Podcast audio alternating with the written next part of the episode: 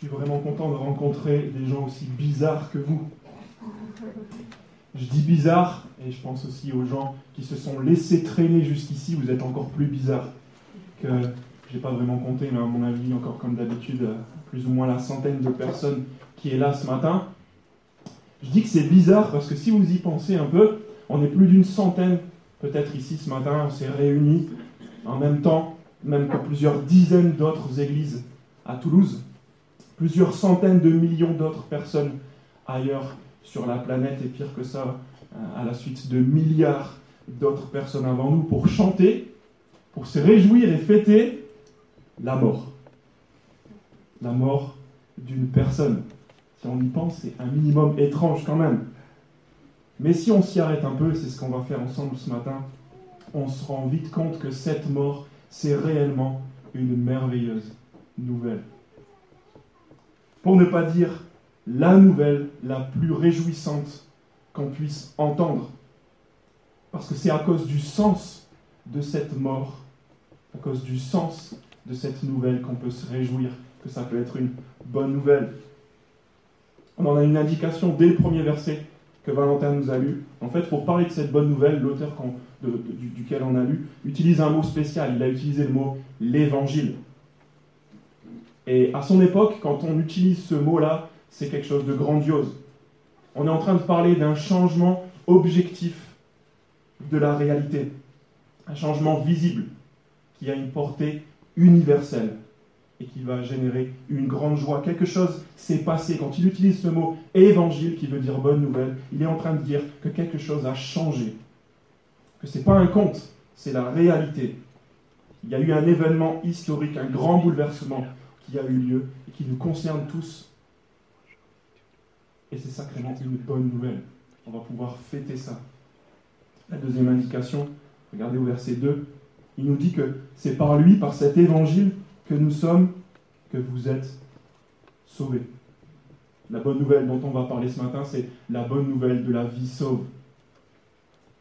Et cette nouvelle qui nous sauve, elle est très simple à mémoriser et à comprendre. L'auteur nous l'a euh, résumé à partir du verset 3 en quelques mots. Et ces quelques mots, je les ai encore résumés sur vos bulletins.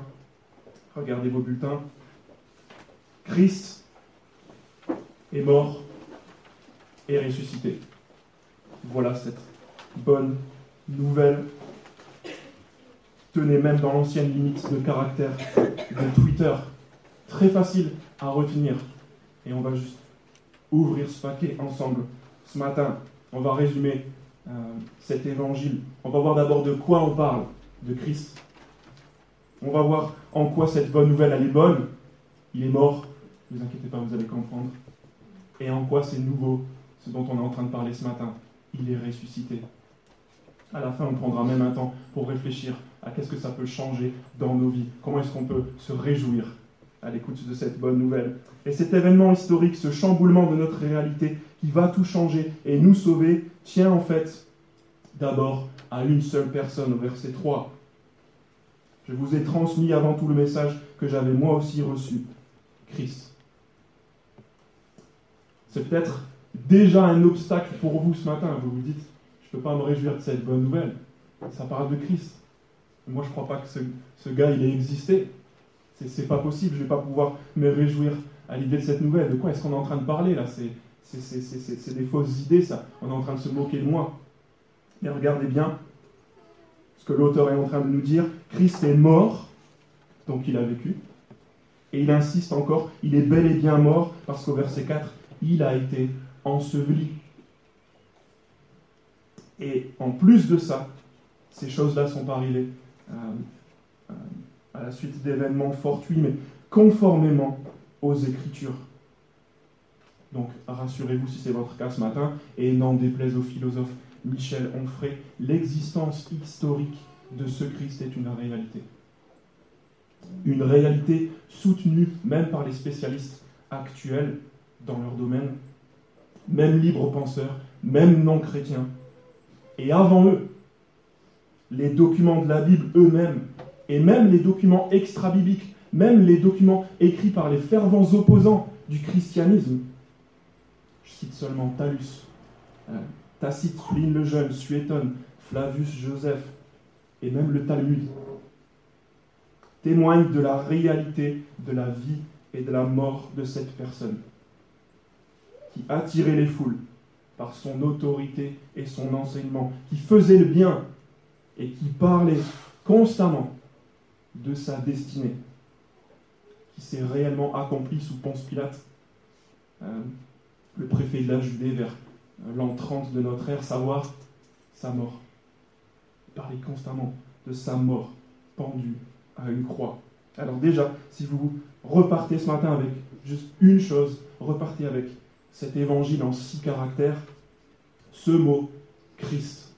Voilà de quoi on est en train de parler. Mais déballons le cadeau ensemble, parce que cet événement historique, ce chamboulement de notre réalité qui va tout changer et nous sauver, tient à une seule personne, Christ, mais plus précisément à deux choses qu'il concerne, en résumé. Deux choses, sa mort et sa résurrection. À partir du verset 3, on a déjà commencé à lire à, partir, à propos de sa mort. Christ est mort et on a dit que ça pourrait sembler bizarre, mais si la mort de ce personnage historique est une si bonne nouvelle, c'est parce que c'est une mort non seulement historique et réelle, comme on vient de dire, mais qui a un sens. Christ est mort pour quelque chose. Et ce, qu'on fait, ce qui fait qu'on peut appeler cette, cette mort un évangile, une bonne nouvelle, qui a des répercussions sur nous tous, regardez la suite, Christ est mort pour nos continue encore, mais en fait, on se rend compte qu'on est touché cette mort. Cette mort nous concerne à nous. Et plus particulièrement nous et nos péchés. Christ est mort pour nos péchés. Qu'est-ce que ça peut bien vouloir dire Les deux seules choses qu'on discerne ici dans ce résumé de l'essentiel de l'évangile, c'est numéro un, que le péché, ça a été assez grave pour mériter la mort, en l'occurrence la mort de Christ. Deuxièmement, que c'est assez répandu en fait pour réclamer notre mort à tous. Au verset 2, souvenez-vous, on lisait qu'on est sauvé par cette bonne nouvelle.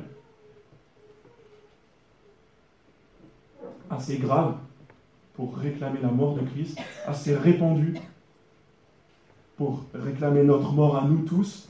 Mais le souci, c'est que jusqu'ici, le péché, c'est franchement pas quelque chose qui nous empêche de dormir. Il n'y a pas grand monde ce matin qui s'est levé en sursaut, en stress, parce qu'il avait conscience de son péché, il savait qu'il était en danger de mort.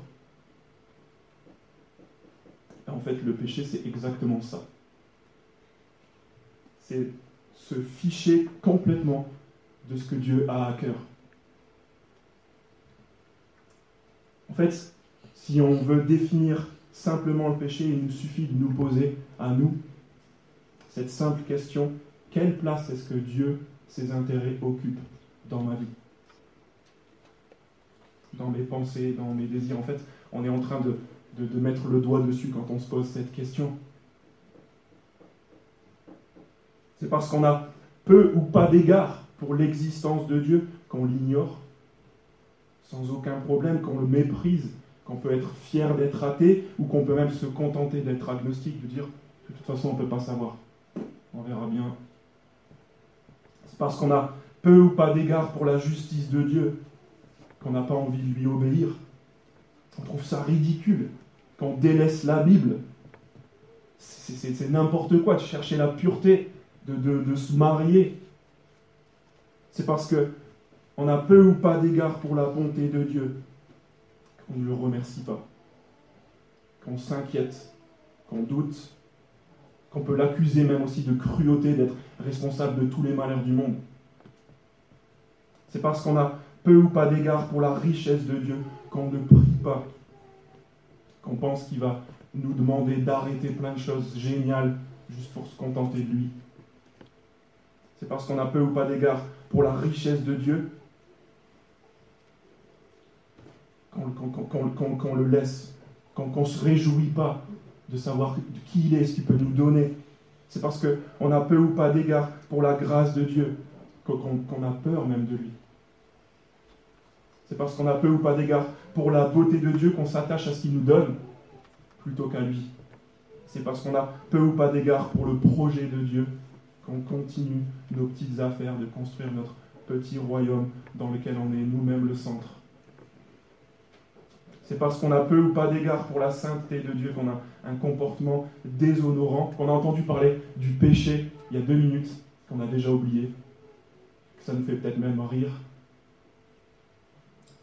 C'est parce qu'on a peu ou pas d'égard pour la colère de Dieu qu'on n'est pas stressé, qu'il n'y a pas d'urgence concernant notre péché, qu'on a plus peur des conséquences directes de notre péché que de sa réaction à lui.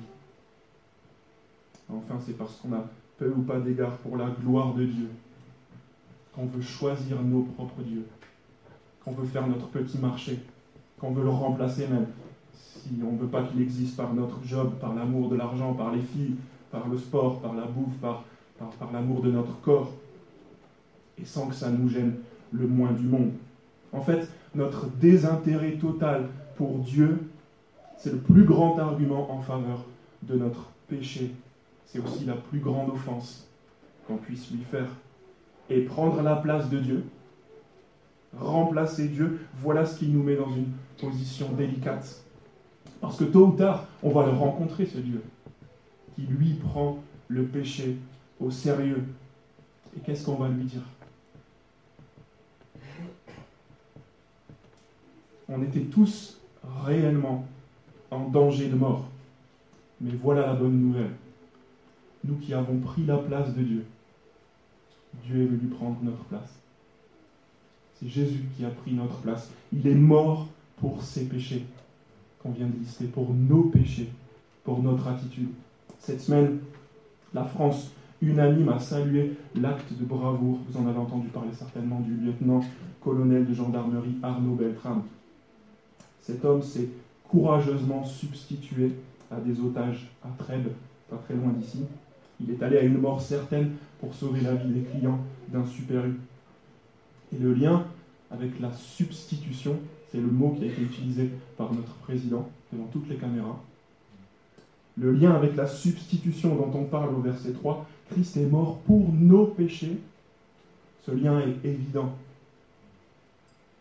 Et notre président a décrété un hommage national mercredi et une décoration même de colonel et de commandant de la Légion d'honneur pour ce sauveur. Quoi de plus normal? On trouve ça beau, on trouve ça juste. Il a mérité ces honneurs-là. Qui aurait l'idée de mépriser un homme pareil? C'est magnifique. Qui aurait l'idée de mépriser un sauveur? C'est pourtant ce qu'on a tendance naturellement à faire avec celui qui a pris notre place. Parce que Pâques, c'est l'hommage international pour Jésus qui est mort pour nos péchés, pour nous sauver des conséquences mortelles de notre désintérêt total pour Dieu. Mais ce n'est pas tout. On vient de toucher du doigt en quoi cette bonne nouvelle est bonne. On a parlé de la mort pour nos péchés de ce Christ. Mais regardez en quoi cette nouvelle est nouvelle. Pourquoi vous pouvez avoir confiance dans cette bonne nouvelle dont on est en train de parler? Pourquoi vous n'avez plus besoin de douter? Cette bonne nouvelle qui nous concerne tous, qui va générer une grande joie, parce que c'est un changement objectif de notre réalité, ne se termine pas ici. Parce qu'avant et après ce Christ, on a entendu parler de, de, beaucoup de sauveurs, beaucoup de gens et de méthodes qui sont censés nous réconforter, nous aider à vivre, nous donner une ligne de conduite mais il n'y en a aucune qui soit aussi nouvelle que l'évangile de Christ. C'est du jamais vu. Nulle part ailleurs dans le monde et dans l'histoire. Regardez à partir du verset 4. Il a été enseveli, on l'a dit, et il est ressuscité le troisième jour, conformément aux Écritures. Ensuite, il est apparu à faces, puis aux douze. Après cela, il est apparu à plus de 500 frères à la fois, dont la plupart sont encore vivants et dont quelques-uns sont morts. Dans ces versets-là, on apprend qu'en plus d'être mort pour nos péchés, Christ est ressuscité. Il est revenu à la vie. Ce qui ferait, si cette nouvelle est réelle, ce qui ferait que cet événement un déploiement de puissance inégalé, jamais entendu. À moins que vous ayez un voisin qui soit ressuscité, mais on n'en a jamais entendu parler ça nous surprend tellement, ça, ça semble tellement irréel, difficile à croire. Et pourtant, si jamais c'était réel, on serait face au plus gros accro, plus grand accro de, l'histoire qu'on ait jamais connu, au, au plus grand changement objectif de notre réalité. Jusqu'ici, tout le monde est mort, et ensuite terminé. Et pas avec Christ. C'est réellement un bouleversement objectif de notre réalité. On l'a vu tout à l'heure, qui nous concerne tous et qui va faire qu'on va pouvoir se réjouir. C'est sur ce déploiement de puissance visible de la part de Dieu pour nous appeler à tourner les regards vers la bonne nouvelle que l'auteur et que tous les chrétiens, en fait, euh, ce, matin misent. En fait, l'auteur mise tout là-dessus, au point où il va dire même, tellement sûr de lui que cet événement a eu lieu, que si quelqu'un pouvait prouver le contraire, il fait une liste. Regardez, chapitre 15 toujours, verset 14. Il dit, si le Christ n'est pas ressuscité, alors notre prédication est vide. Dommage pour moi. Et votre foi aussi. Dommage pour vous. C'est pas terminé. Verset 15. Il se trouve même que nous sommes de faux témoins vis-à-vis -vis de Dieu. Toute la foi chrétienne devient un mensonge. Même pire que ça, les chrétiens sont les plus grands ennemis de Dieu versets 17 et 19. Si Christ n'est pas ressuscité, votre foi est inutile, vous êtes encore dans vos péchés. Et par conséquent, ceux qui sont morts en Christ sont aussi perdus. Si c'est pour cette vie seulement que nous espérons en Christ, nous sommes les plus à plaindre de tous les hommes. Si Christ n'est pas ressuscité, non seulement on peut fermer la boutique de toutes les églises, on peut fermer notre église, mais pire que ça, une vie dévouée à Dieu sur cette terre, c'est ridicule. C'est une perte de temps monumentale. Mais à la place de ça, qu'est-ce que nous dit l'auteur? La bonne nouvelle est formelle. Christ est miraculeusement et puissamment ressuscité, comme une démonstration de la réalité de notre pardon. On parle ici d'une résurrection. C'est pas juste une histoire. C'est pas un conte. C'est pas non plus une expérience de mort imminente, quelqu'un qui serait revenu sans, être vraiment mort. On parle de trois jours ici. C'est une résurrection également qui était prévue, tout comme sa mort, conforme aux Écritures. Une résurrection corporelle et réelle. Ce n'est pas euh, une, hallucination. Regardez, il est apparu à ses faces, un nom précis, puis aux douze. Après cela, il est apparu à plus de 500 frères à la fois. C'est une résurrection publique, ce n'est pas, pas un coup monté. C'est cinq fois plus de personnes qu'ici qui étaient capables d'en témoigner, qui l'ont vu pour vrai. Justement, en parlant de ça, c'est une résurrection aussi vérifiable.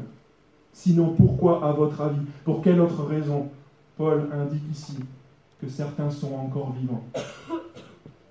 Quelle autre raison que de dire ben, allez les voir, allez leur demander, rencontrez-les, écoutez ce qu'ils ont vu de leurs propres yeux, ce qu'ils ont entendu et touché, écoutez ces témoins de l'événement le plus marquant, le plus surprenant et le plus extraordinaire de notre histoire, qui est un panneau indicateur vers celui qui peut pardonner vos péchés.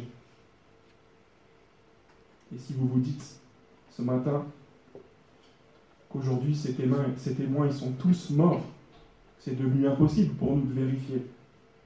Laissez-vous juste interroger par le fait qu'à une époque, quelqu'un a osé dire, quelqu'un a osé lancer le défi d'aller vérifier. Allez voir.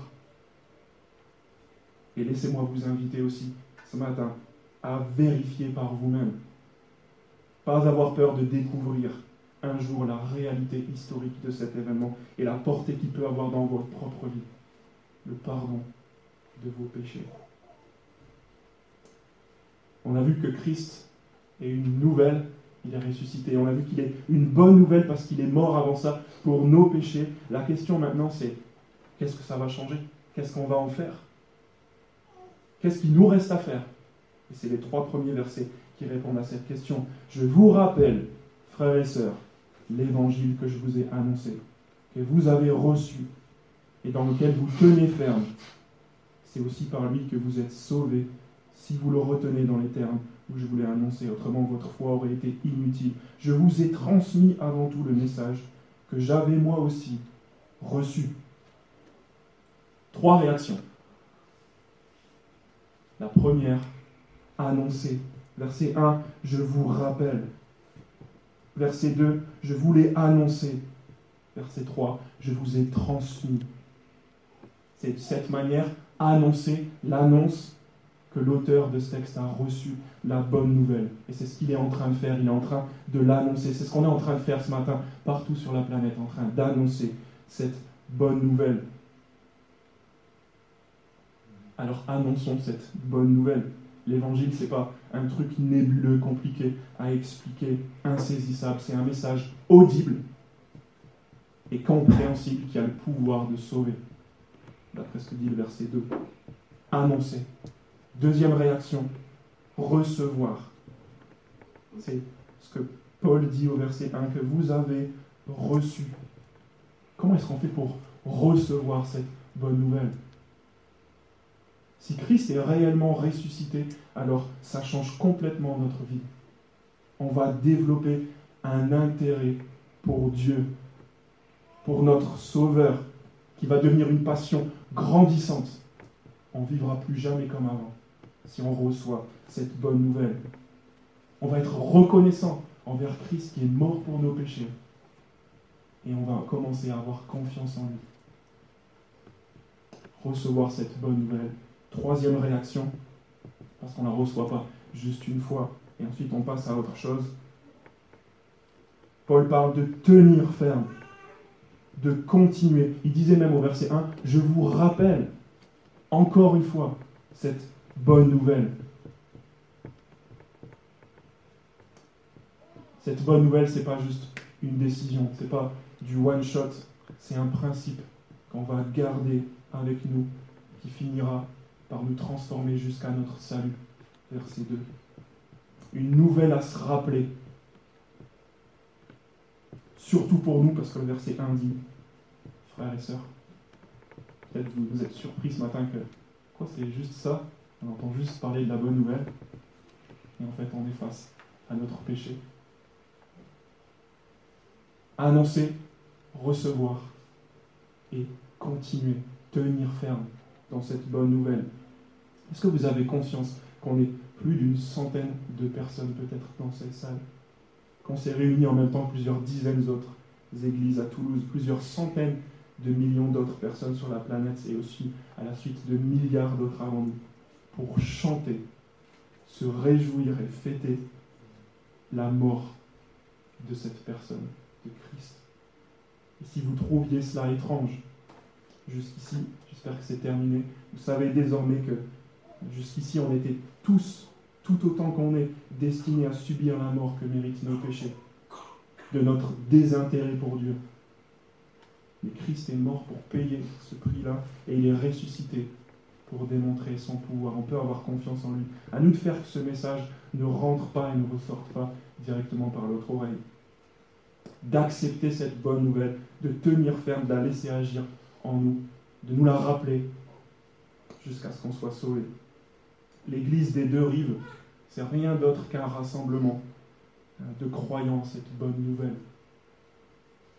On s'est donné pour but de rendre gloire à ce Dieu en permettant au plus grand nombre justement de connaître Christ dont on a parlé, la puissance de cette bonne nouvelle qui nous sauve et la joie d'une vie transformée par lui.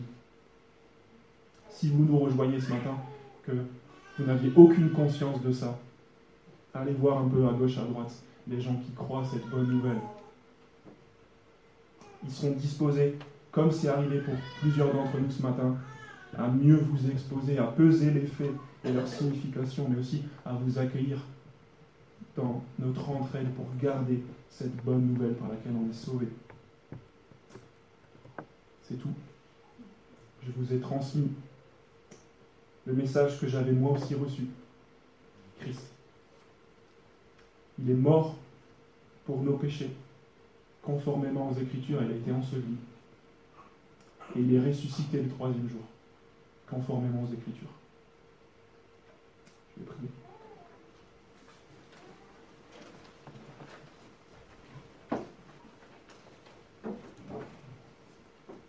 Notre Père, je veux simplement te demander ce matin cette bonne nouvelle soit reçue et surtout gardée précieusement. Convainc-nous de ta vérité et merci parce qu'elle repose sur le socle solide de la résurrection. Et sauve-nous, s'il te plaît. Pardonne-nous d'avoir fait peu de cas de toi, de nous être même élevés au-dessus de toi. Pardonne notre désintérêt, notre incrédulité et transforme-nous à cause de ce que Christ a fait à notre place. Amen.